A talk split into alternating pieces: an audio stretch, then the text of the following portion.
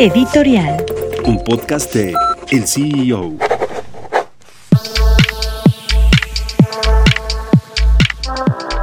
La Suprema Corte de Justicia de la Nación le ha dado dos reveses al presidente López Obrador y a su gobierno en menos de una semana. El lunes, la Corte, los ministros y ministras de este máximo tribunal echaron abajo esta ley que le prohibía a los exfuncionarios públicos trabajar en las empresas, en la iniciativa privada, hasta después de 10 años. Era algo que sonaba ilógico para cualquiera que quiere trabajar o que ha trabajado en la administración pública, no solo federal, en toda la administración pública del gobierno.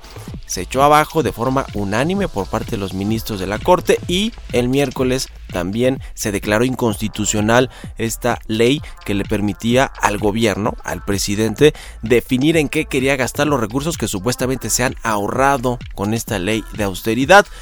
La tercera prueba de fuego para la Corte que ha demostrado independencia y autonomía en sus decisiones vendrá este jueves con la discusión de la ley de la industria eléctrica. Los ministros y ministras de la Corte tendrán que votar si es constitucional o inconstitucional el cambio legal que se hizo el año pasado a esta ley que le permite a la Comisión Federal de Electricidad tener el monopolio en el despacho de la energía eléctrica.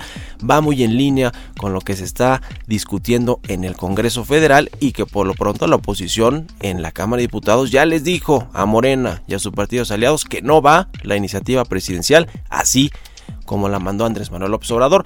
Puede ser que este jueves la Corte en una semana le haya dado tres reveses contundentes al presidente Andrés Manuel López Obrador o puede ser que se quede nada más con dos golpes directos. El presidente está enojado, por supuesto, ya declaró que los ministros de qué lado están, de los intereses privados, de los grupos de poder o del pueblo, pero la Corte no es un tema político, es un tema técnico y tiene autonomía para decidir. Veremos qué sucede este jueves y ya lo estaremos aquí platicando. Yo soy Mario Maldonado, director editorial del CIO. Gracias por escucharnos y los invitamos a consultar más información de noticias, tecnología y negocios en el CEO.com, arroba el CEO-bajo en Twitter y el CEO en Instagram. Soy Giovanna Torres, nos escuchamos la próxima.